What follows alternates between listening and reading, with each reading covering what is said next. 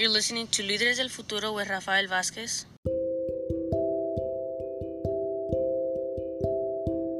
And welcome once again to your show, Líderes del Futuro. My name is Rafael Vázquez, and today is December 4th, 2020. I want to talk today about the recent decision by the federal judge that says that Donald Trump did not follow the rules, once again, in regards to DACA by appointing an individual to run the you know the Department of Immigration when that individual did not go through the right process and therefore did not qualify for the job. When that individual took over that position, he sent out a memo saying that all DACA renewals would have to be for one year, that the program of advanced parole, which allows people with DACA to be able to leave the country for the following reasons that include work related or education. So, if somebody is doing a, a, study abroad, for example, or research, they in the past could leave the United States on a temporary basis with a permit, and that first time DACA applicants uh, were not going to be able to apply. Those that's what the memo said. So attorneys file a lawsuit and the judge found that Donald Trump was mistaken, he had violated the rules, and therefore that memo was invalid. Today, that same federal court said that Donald Trump and immigration has to start accepting first time DACA applications.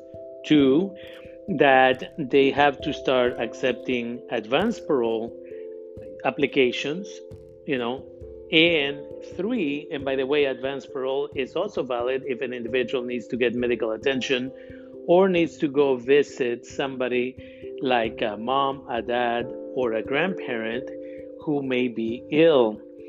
And so now the court said that Donald Trump has to accept those applications and that DACA renewals have to be for two years because when Obama started the program reluctantly in 2012, it was originally established for two years. And so what I'm going to talk about in a second here is why we should not apply for first time DACA or advanced parole right now.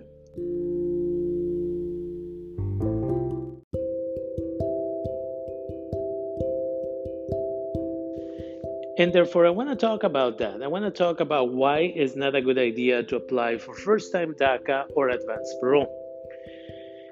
One, we have to wait until immigration sends a memo out to the community saying we are ready to take applications. That can take a day, that can take a week or two, because all they have to do is claim that it's going to take some time for them to get it all together because, you know, the pandemic or any other excuse they can come up with.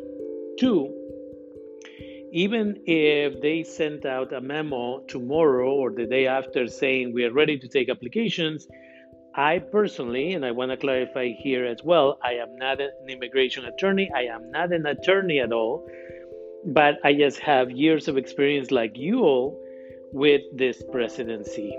And so, with that said, uh, Donald Trump can just start taking applications. But then, as we all know, ICE has access to that information.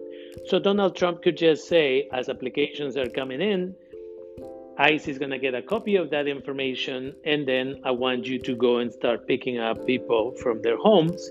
And because they don't have DACA protection, they can be deported. And on the side of advanced parole, it's important to understand that there, the return to the country when you get advanced parole is at the discretion of the immigration officer at the border or uh, wherever the person arrives. So if you're coming into San Francisco at the San Francisco airport, they can say, nope, we are denying this. So these are the two reasons why I would not um, apply for first time DACA or advanced parole at this moment. And it is important, right? People, I've seen some of the posts already. People are saying, let's apply we're going to start applying soon. No, I wouldn't advise it. And again, we were right last time when I said that we were not going to start doing uh, uh, DACA for first time applicants a few months ago when uh, you know, the court declared, the United States Supreme Court declared that, uh, you know, the DACA program was valid, but that Donald Trump could eliminate it if he followed the right procedure. So we said, we are going to wait. And people, you know, were not very happy that they had to wait. Uh, one individual wrote an email using uh, swear words to say that I didn't want to help anybody, this and that. And then what did we find out? Donald Trump refused to take the applications, and that's part of this latest lawsuit. So, if we waited this long to be able to submit first time DACAs and advance parole, we can wait another two months because Joe Biden has clearly said that as soon as he gets into the White House, he will make sure that DACA renewals are done for two years, that advance parole is going to come back, and that first time DACA applicants, which are going to be hundreds of thousands of them, will be able to be accepted. And so, with that, I wanted to make sure that you all had at least my point of view on this issue. I wouldn't want your lives or the lives of family members to be at risk or affected because you didn't have all different points of view. I thank you once again for being with me today here on Líderes del Futuro. Remember, my radio show is uh, on KBBF 89.1 FM for Sonoma County, California, or on the web at kbbf.org. My uh, Facebook page is available always, DACA Sonoma County.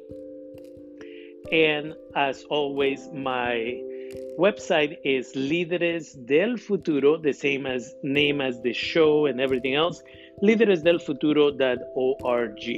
I thank you for supporting the work that I do. Those of you who are interested, again, you can go to anchor.fm um, that FM, and I'll put the link here. You can be a supporter, 99 cents a month or 4.99 or 9.99 a month and your donations, half of it goes to my nonprofit organization, Humanidad Therapy and Educational Services, that provides sliding scale therapeutic services to members of our community. Again, thank you for your time.